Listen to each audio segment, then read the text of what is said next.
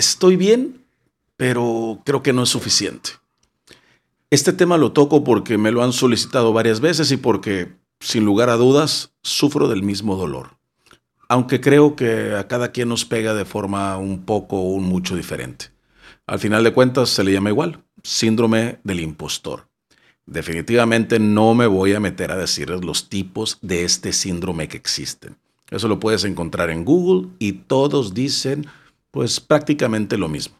Prefiero centrarme, como siempre, en mi experiencia personal. Aunque te confieso que me es difícil porque no es algo que ya haya superado. Es más, hasta hace poco ni siquiera sabía que existía como tal y creo que muchas veces lo he justificado para decir que no lo tengo. Por ejemplo, soy padre divorciado y siempre desde mi divorcio luché y logré estar cerca de mis hijos y encargarme de todas sus necesidades. Por este motivo, muchas personas me dicen o me decían, qué bárbaro, eres un excelente padre.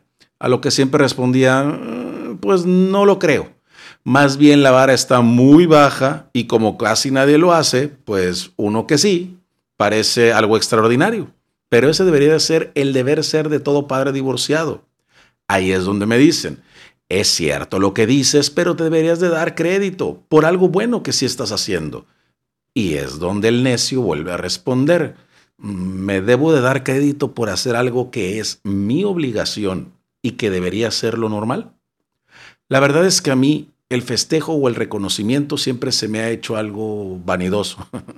sí, ya, ya sé lo que estás pensando. Mira quién lo dice. Pero es en serio. Es más, si estoy jugando un videojuego, un partido de lo que sea, y gano o le voy ganando al otro por mucho, me es muy difícil festejarlo, celebrarlo como loco acá en tu cara, como que hasta pena me da. Te repito, creo que no soy el más indicado para hablar del tema. Lo que sí he llegado a entender es que se vale festejar, de forma interna o externa, los logros o las acciones que vas consiguiendo. Darte cuenta que sí, es cierto. Siempre hay gente que pudiera estar, no sé, haciendo algo más que tú, logrando otras cosas o teniendo, no sé, unas vacaciones más padres, dices tú, otros coches más grandes, otras empresas, otros empleos y muchas cosas más. Pero que también hay demasiada gente, la mayoría, que quisiera tener y estar donde tú estás y que eso que tienes y has logrado de alguna u otra forma lo has conseguido. Y eso sí te lo puedo asegurar, no ha sido suerte. ¿Que quieres más y que no estás satisfecho? Pues va, o sea, qué bueno. Hay que ponerse nuevos objetivos o retos o sueños o como les quieras decir o como tú funciones, pero eso no quita que si hoy volteas para atrás a ver dónde estabas hace 5 o 10 años, te darás cuenta que estás mucho mejor que en ese entonces y que lo más seguro es que donde hoy estás ni siquiera lo habías planeado.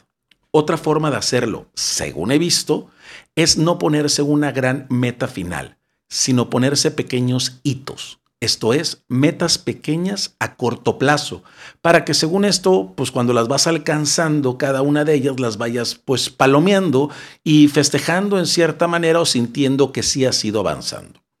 Pero ¿y qué pasa si lo que realmente te está sucediendo y te estás diciendo a ti mismo es que lo que estás haciendo no es que no sea digno de reconocimiento por ti mismo, sino que tú no lo puedes percibir ni te puedes autofestejar porque es algo que no te está llenando.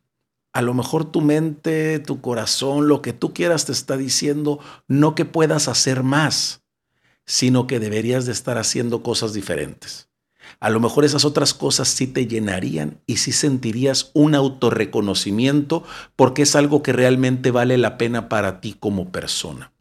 A lo mejor yo por eso empecé a hacer este podcast. Bueno, a lo mejor no. Lo más seguro es que por eso lo empecé a hacer.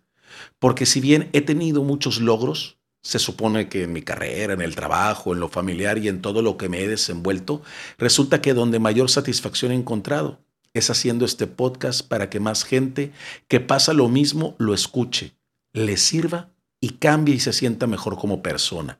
Y el escuchar o leer mensajes que me digan que les ha servido por fin es algo que sí me llena y que por fin sí me puedo reconocer. No era que no estuviera bien lo que hacía o que no fuera suficiente, sino que no tenía valor para mí a lo mejor. Si te das cuenta, no dice mi nombre, no sale mi foto, no lo he posteado en mis redes en quienes me conocen, porque he estado siempre acostumbrado a ser el rockstar de todo lo que hago. Pero este podcast lo he hecho sin eso. Y esta pequeña aportación a la salud mental, o si tú lo quieres ver como ayuda para los demás, es lo que realmente importa de todo lo que hago. Y por eso siento una mayor satisfacción. Y por eso pude festejar conmigo y sentirme bien al ver que cada vez más gente lo escucha. A lo mejor lo que te hace falta es encontrar algo que te mueva por dentro realmente. A lo mejor ahí sí vas a poder festejar. A lo mejor ahí sí vas a poder decir, bien hecho mí mismo. Sería bueno que le empezaras a buscar. Ahí te dejo esto, por si te sirve.